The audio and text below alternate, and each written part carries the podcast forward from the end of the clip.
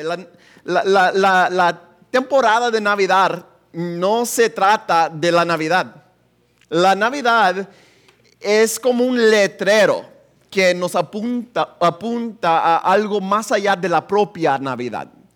El nacimiento de Jesús no es el punto culminante de la Biblia. El nacimiento de Jesús desencadena una serie de eventos que cambiaron la historia humana permanentemente. ¿Y qué logró el nacimiento de Jesús? Esta es una pregunta importante que la Biblia tiene mucho interés en contestar, pero antes de empezar a, evaluar la, respuesta bíblica, déjame expresar la importancia de esta pregunta para, un público moderno. Ah, muchos de ustedes eh, quizás están aprendiendo sobre su fe por primera vez. y no me malinterpreten. El cristianismo está profundamente mezclado con esta cultura y por lo tanto ustedes conocen los datos ah, principales. si te criaste católico como yo, tan pronto entrabas a la misa, misa, veías un crucifijo sangriento colgado al frente para recordarte de los datos básicos del cristianismo.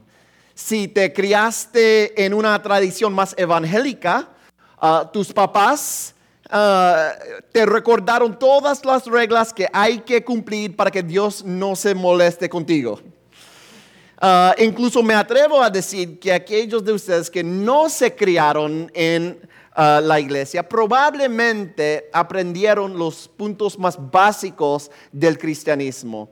Y si no, Santa Claus te dijo que la gente buena recibe cosas buenas y la gente mala recibe cosas malas. Y eso no es muy distinto a lo que mucha gente piensa sobre la religión. Independientemente de lo que experimentes con respecto al cristianismo, la mayoría de la gente hace un divorcio entre las doctrinas básicas y su propia identidad. Es decir, prácticamente no hay coherencia entre las doctrinas principales del cristianismo y nuestra autoidentidad o identidad. Y esto es una tragedia porque Um, el, término, por ejemplo, principal que usan los sociólogos eh, para describir nuestra cultura postmoderna es el desarraigo o, la falta de hogar. Eh, eso no se refiere a, que la gente no tenga una casa en la que pueden dormir, más bien significa que las personas no saben dónde pertenecen, no tenemos identidad o un lugar al cual pertenecer, un hogar. Y, por eso tenemos que como fabricarlo. Y las películas y los videojuegos se han convertido en industrias billonarias. ¿Y saben por qué? Ahora más que nunca hay una, una, un hambre, perdón, un hambre profunda por un canal que, provea una historia en la cual podemos insertarnos.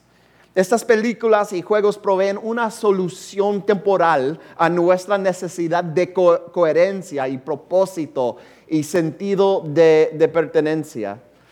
Proveen una trama, una trama artificial en la cual se nos invita a participar. Y así, por un momento, estas cosas nos ayudan a olvidarnos de la profunda desilusión que viene con nuestra falta de propósito y de identidad.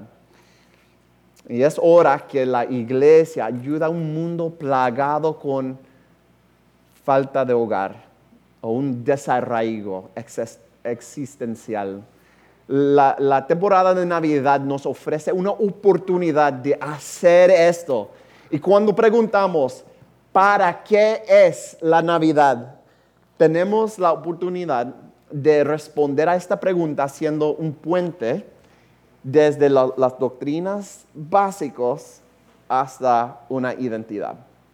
Entonces, nuestro pasaje de esta mañana se encuentra en Gálatas y se suele leer en la época navideña.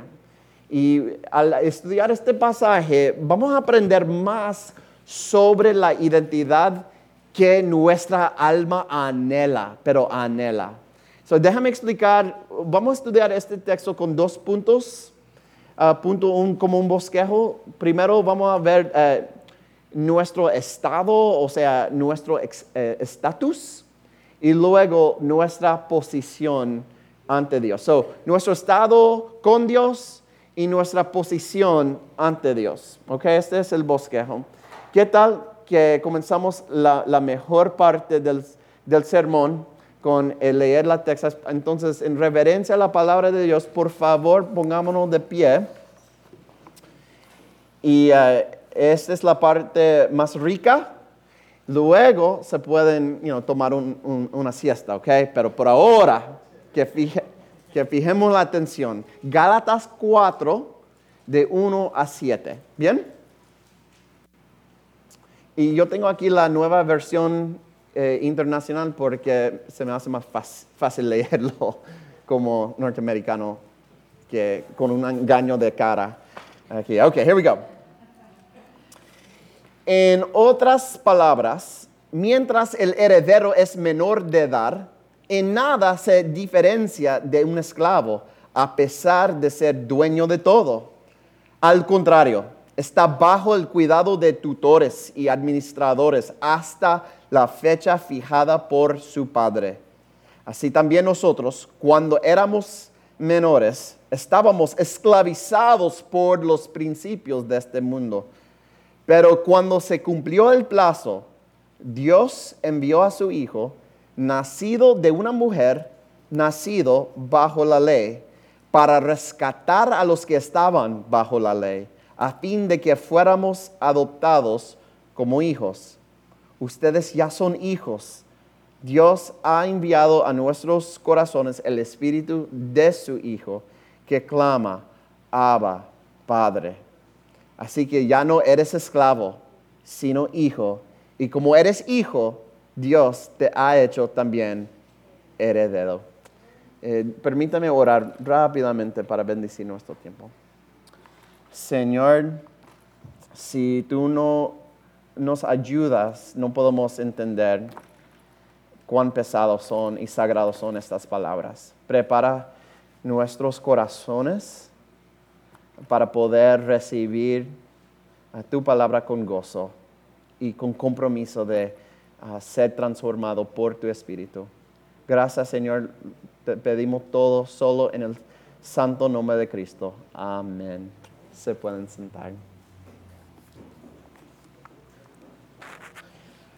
déjame comenzar eh, con nuestro estatus o estado. ¿Saben lo que es un estado?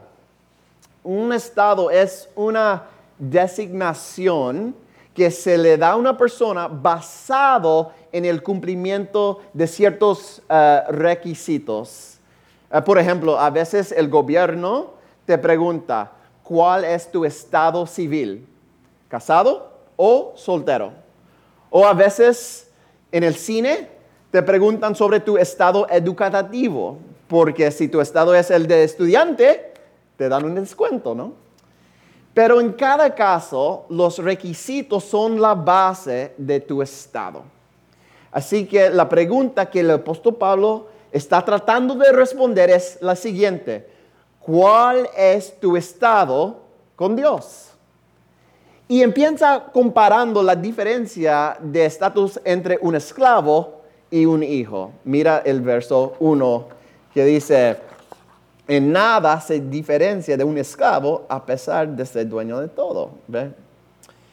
Y basado en la mentalidad religiosa de ellos, Pablo está explicando que hay muy poca diferencia entre un hijo y un, esclavo, porque en ambos casos están, como dice verso 2, bajo el cuidado de tutores y administradores. Son iguales porque ambos están esclavizados por los principios de este mundo, verso 3. Y las imágenes que usa Pablo son una metáfora para describir la manera en que las personas se relacionan con la ley. Me explico. en la religión judía, tal y como ellos la practicaban, su estatus con Dios era determinado por su habilidad de cumplir los requisitos. En la religión pagana gentil era igual. Es decir, la seguridad del individuo estaba atada a su capacidad de cumplir con las exigencias de Dios o las deidades, con los paganos. Así que Pablo les está diciendo, aunque eres un hijo, todavía tienes el estatus de, de un esclavo. Tu estado ante el amo está atado a tu capacidad de cumplir las exigencias. El problema es el siguiente.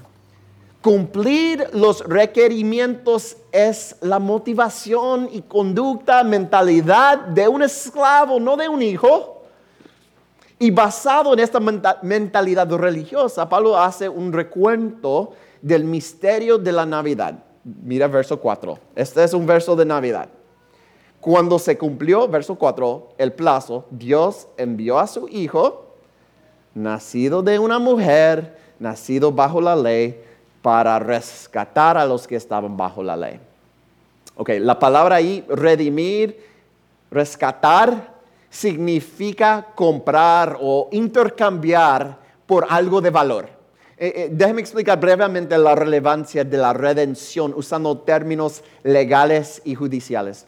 Cuando Dios creó el universo, creó un, orden moral que refleja su propio carácter, ¿no? las nociones del bien y el mal no son arbitrarias ni pragmáticas, más bien reflejan la belleza de la naturaleza misma de Dios. Cuando alguien hace algo que está moralmente mal, es un quebranto, o sea, una ruptura del orden moral de Dios. Eso es lo que llamamos pecado. Dios no puede simplemente pasar por alto el pecado porque eso sería injusto. La justicia es la forma en que Dios toma en cuenta el pecado de una manera justa o imparcial. Y eso es bueno. Todo el mundo, en todas las culturas, quiere justicia, ¿no?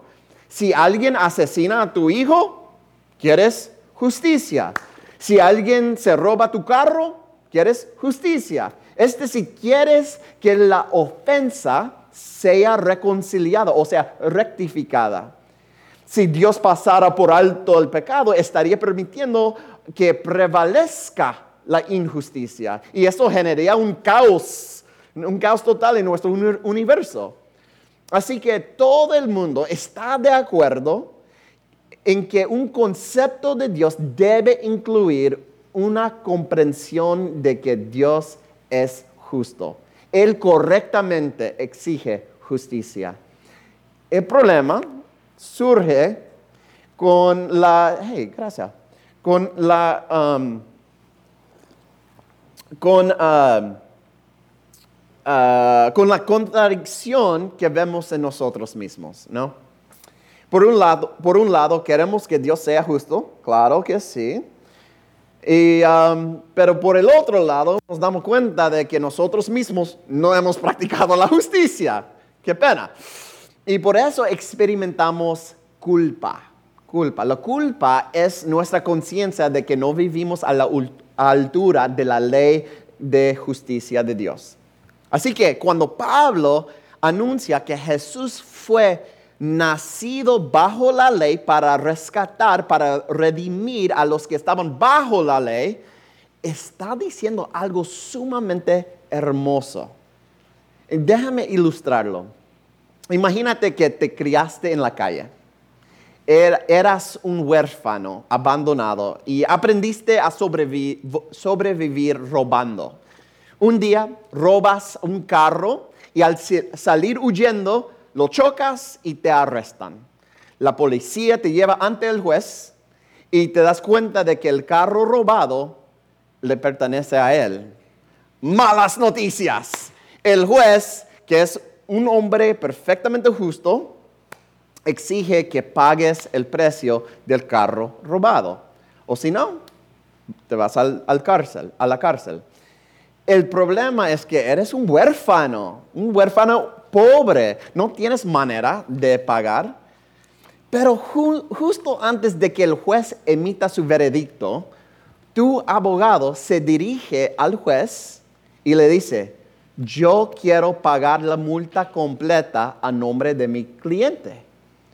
Y el juez le dice, hijo mío, ¿estás seguro? Y en ese momento te das cuenta de que tu abogado es el hijo del juez. Esto es un asunto familiar. Te robaste el, el carro del juez y el hijo del juez, tu abogado, quiere pagar la multa para sacarte de la cárcel. Así que el juez acepta la multa y a ti te perdona. Pagaron por ti. Fuiste redimido. El precio fue pagado. Te han intercambiado a ti por algo de valor. Y por ende, eres libre.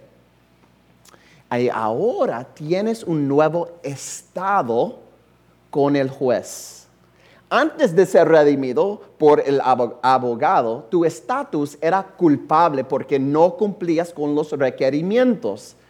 Pero luego los requisitos, o sea, la ley, fueron cumplidos por la generosidad del abogado y tu estatus cambió.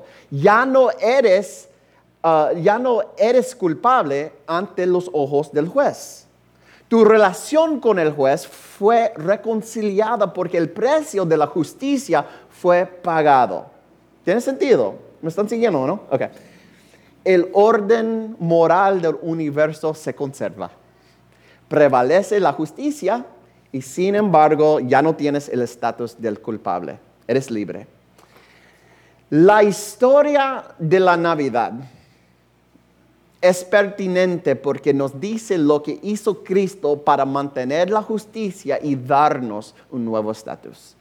Dios no podía sencillamente ofrecernos un indulto sin que el precio fuera pagado.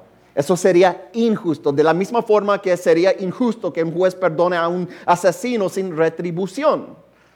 La historia de la Navidad es que Dios se hizo uno de nosotros, Emanuel Dios con nosotros para vivir bajo la ley, para cumplir la ley perfectamente, para vivir la vida que debimos haber vivido nosotros, pero no lo hicimos, para redimirnos. Cristo se hizo uno de nosotros, la encarnación, y nos compró con su propia obediencia y cumplimiento de la ley. Y ahora tenemos un nuevo estatus. Ya no somos culpables, ahora somos libres. ¿Crees eso? Creyente. ¿Crees que tu estatus ante Dios está determinado por lo que Cristo hizo? ¿O vives como un esclavo que necesita cumplir las exigencias para tener un estatus correcto ante Dios? Eso importa mucho porque en mi ministerio he visto que hay consecuencias serias cuando los creyentes no internalizan esta verdad. Algunos cristianos se relacionan con Dios basado en su propio desempeño moral y por lo tanto están atrapados bajo la sensación opresiva de que nada lo que hagan realmente hace una diferencia. En algunos casos tienden a ver Dios como un padre que es imposible de agradar y esto genera desilusión con él y desesperanza. Así que dejan de intentarlo. A veces este tipo de persona, hasta los hermanos, esconde y niega el pecado en su vida de manera neurótica. ¿Por qué? Porque se sienten que su estado ante de Dios volverá a ser culpable por su mal desempeño moral. Así que esta persona se tiene que convertir en su propio abogado, argumentan, justifican sus pecados para hacerse más aceptables ante Dios. No experimentan la libertad de admitir que son un lío, que somos, somos un lío y que necesitan ayuda.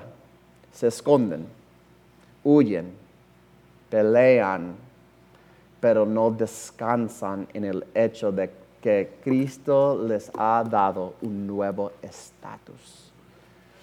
Hermanos, hermanas, mi oración por ti es que puedas descansar, pero descansar en la obra completa de Cristo. Cristo pagó el precio para reconciliarte con el Padre. Tu estatus está seguro. Nada puede cambiar eso. Permite que esa, esta seguridad de perdón te inunde hasta lo profundo de tu alma. Permite que te cambie y transforme. Permite que te libere para admitir tu lío y pedir ayuda sin el sentido de ser um, juzgado. Permita que te convierta en una persona profundamente agradecida mi oración es que te dé descanso de la rutina del desempeño cristiano. Ah, ok. Eso fue punto uno. Ah, dijimos que la historia de, Navidad nos presenta la idea de que la encarnación de Dios permitió que Cristo viviera una vida perfectamente obediente una que nos otorga un nuevo estatus ante el Padre. Como Dios se hizo hombre, es capaz de representarnos y asegurarnos su perdón. Pero déjame advertirles algo. Si bien esta verdad es hermosa, si tu comprensión del cristianismo se centra solo en este hecho, todavía no entiendes realmente el Evangelio. El mensaje cristiano no se trata principalmente de nuestro perdón personal. Se trata de nuestra posición ante Dios. Y esto, este es nuestro segundo y último punto. Déjeme continuar con la metáfora que estaba usando. Después de que te robaste el carro del juez, el hijo del juez, tu abogado, pagó el precio para pudiera ser libre. Así que sales del tribunal, o sea, la corte, completamente perdonado, pero en realidad nada ha cambiado. Entraste a la, corte pobre y saliste de la corte igual de pobre. Entraste a la corte como huérfano y ahora te vas como huérfano, huérfana. Fuiste perdonado, pero nada ha cambiado. Todavía tienes que volver a la calle para sobrevivir. Ese es el mensaje del cristianismo. Que eres perdonado, pero sigues siendo huérfano. Definitivamente no.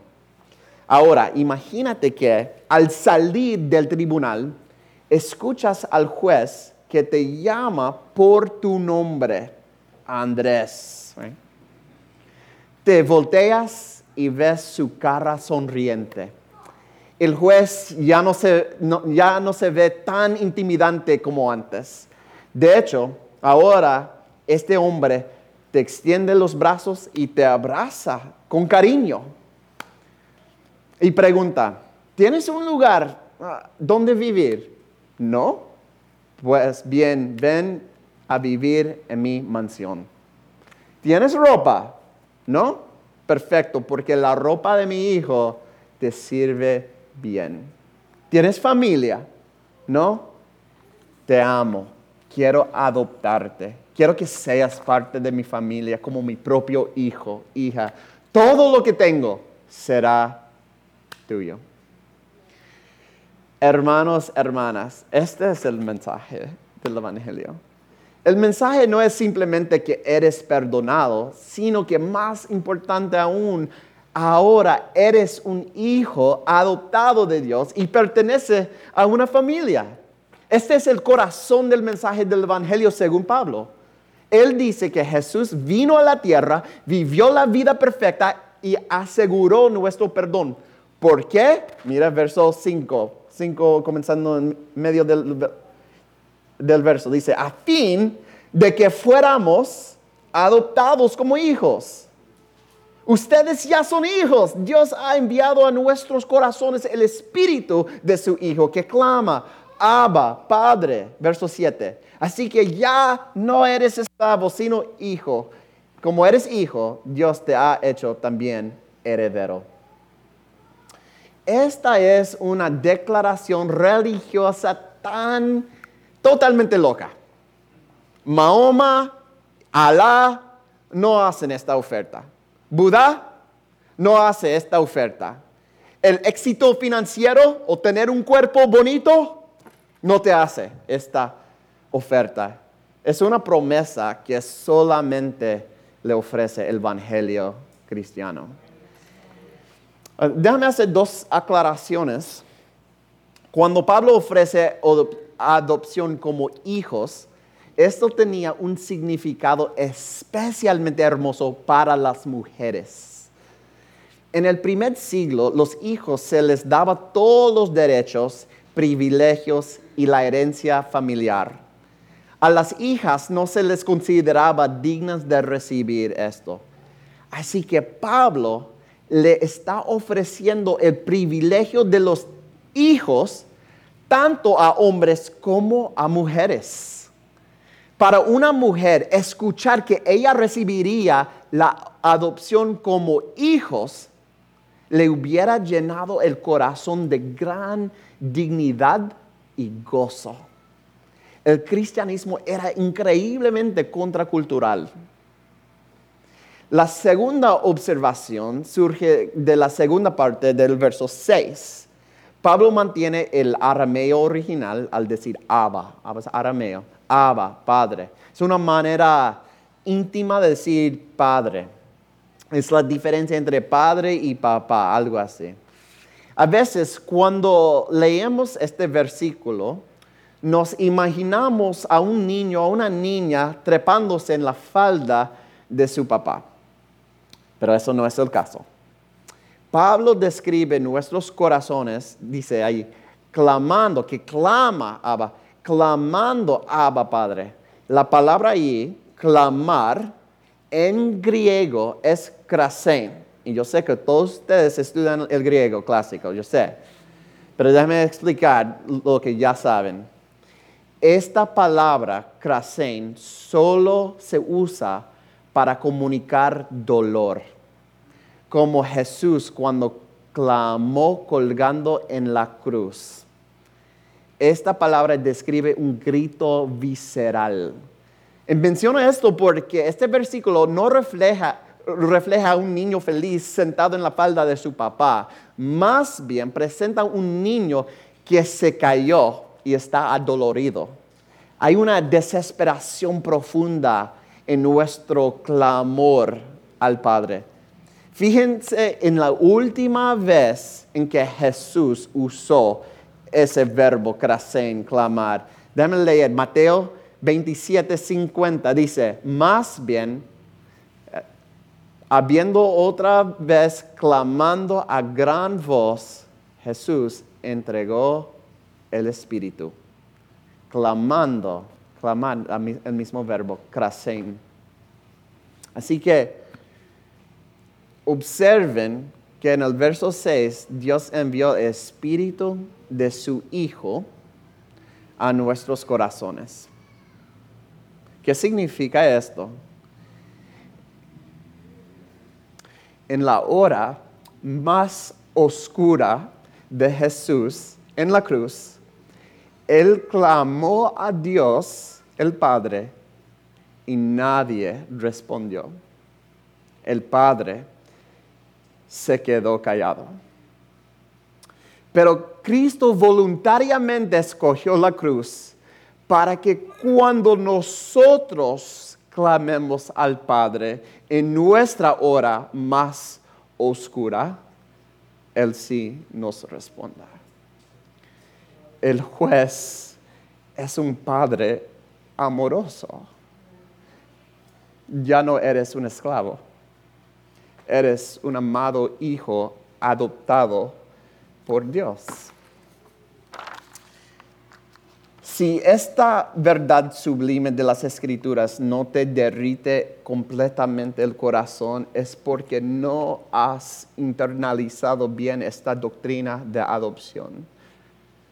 Escuchen, yo tengo dos niñas adoptadas, gemelas, y no hay nada que yo no haría por ellas. Todo lo que tengo les pertenece. Y sus lágrimas, y su risa lo significan todo para mí. Yo daría mi propia vida por mis hijas adoptadas, preciosas. Y con todo lo que amo a mis gemelas adoptadas, mi amor por ellas es poco comparado con el amor perfecto que nuestro Padre Celestial nos ofrece a través de esta doctrina de adopción. Dios no nos da simplemente el estatus de perdonados. Es más que eso. Nos ofrece una nueva posición como hijos, hijas. Nos ha insertado en su familia. Y esta realidad es la combustión que impulsa y estimula nuestro amor gozoso y, nuestra obediencia a Dios. Y si no entiendes esto, tu obediencia estará plagada de agotamiento. El gran puritano inglés Thomas Godwin lo explica así. dice, imagínase un hombre que está dando un largo paseo con su hijo pequeño y lo lleva de la mano. El niño sabe que el hombre es su padre y que su padre lo ama. Pero de repente el padre se detiene, agarra al niño y lo levanta en sus brazos, lo abraza y lo besa. En ese momento, mientras el papá lo abraza, el niño no es más hijo que antes. La acción del padre no ha cambiado la situación del hijo, pero la diferencia está en el gozo Entender tu posición ante Dios hace toda la diferencia. Eres un hijo, hija adoptivo del Rey Antísimo. Dios te miró y dijo, necesito tenerte en mi familia. Haría cualquier cosa para tenerte en mi familia. Pagaría cualquier precio para tenerte en mi familia. Esta es la esencia de lo que Dios hizo para comprarnos y adoptarnos. Y a esto, a esto apunta la Navidad como letrero. ¿Para qué es la Navidad? ¿Y ahora qué? No es simplemente que Cristo nació. La Navidad se trata de que Dios hizo un enorme esfuerzo para comprarnos y adoptarnos, para hacernos su familia. El juez te encuentra fuera del tribunal, la corte, y te dice, y te dice sé mi hijo, sé mi hija. ¿Crees eso? No quiero que simplemente lo recites como una doctrina muerta lo que estoy preguntando es lo siguiente. ¿Te derrite el amor de Dios? Darle tu vida entera a Cristo.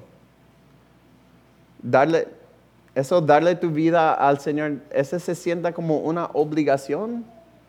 ¿O se siente como el profundo gozo de un niño a quien encanta ser parte de la familia de Dios? La, temporada navideña es una invitación a soñar con el mundo perfecto de Dios para ti y para mí a través de Cristo. No dejes de soñar. Alguna gente piensa ah, en el cristianismo como como despertar el día de la Navidad completamente solo, mirar la cuenta de la tarjeta de crédito y, y ver que todas las deudas han sido pagadas. Pues felicidades, no tienes deudas, pero estás terriblemente solo. El cristianismo no se trata meramente del perdón, es más que eso. El cristianismo es más como despertarse el día de Navidad o Reyes sin deudas, con un árbol lleno de regalos, una casa llena de gente que te ama. Eres un hijo, eres una hija, tienes un hermano mayor que pagaría cualquier precio por ti y tienes un padre que te mira con una sonrisa cálida de aprobación, sabiendo tu lío, con todavía sigue con aprobación. Feliz Navidad, feliz Año Nuevo, feliz Día de los Reyes. Amén. Amén. Ah, déjame cerrar en oración. Señor, uh, ¿qué, te podemos decir? Ah, lo creemos, Señor Ah, ayúdanos con el Espíritu de Cristo a confiar en ti. Ayúdanos a descansar en ti. Pon en el centro de nuestro alma, Señor, un anhelo tan grande ah, para recibir o conectar, hacer un puente entre esta doctrina y uh, nuestras vidas espirituales. Um, te amamos, Señor. Confieso que muy a menudo nuestras vidas no dice que te amamos tanto, pero con eso te lo confiamos también, Señor, con el lío de nuestro corazón. No, no queremos ya esconder. Queremos ser conocidos de ti por tus ojos. Gracias, Señor, por la palabra que interrumpe, Señor, estar nuestras rutinas para renovar nuestro afecto y cariño para el Salvador. En el nombre de Cristo oramos. Amén. Gracias por recibirme.